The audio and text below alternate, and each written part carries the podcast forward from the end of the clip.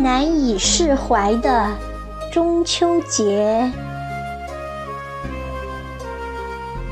作者：水木，朗诵：小明。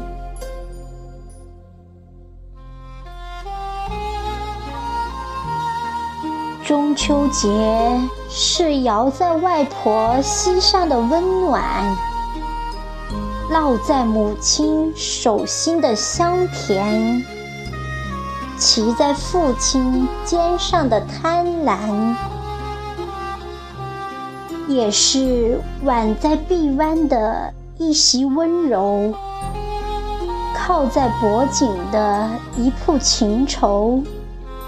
滴在胸口的一句娇羞，更是飘在游子心中的浅滩，站在石榴裂开的惊叹，闹在子女绕膝的狂欢。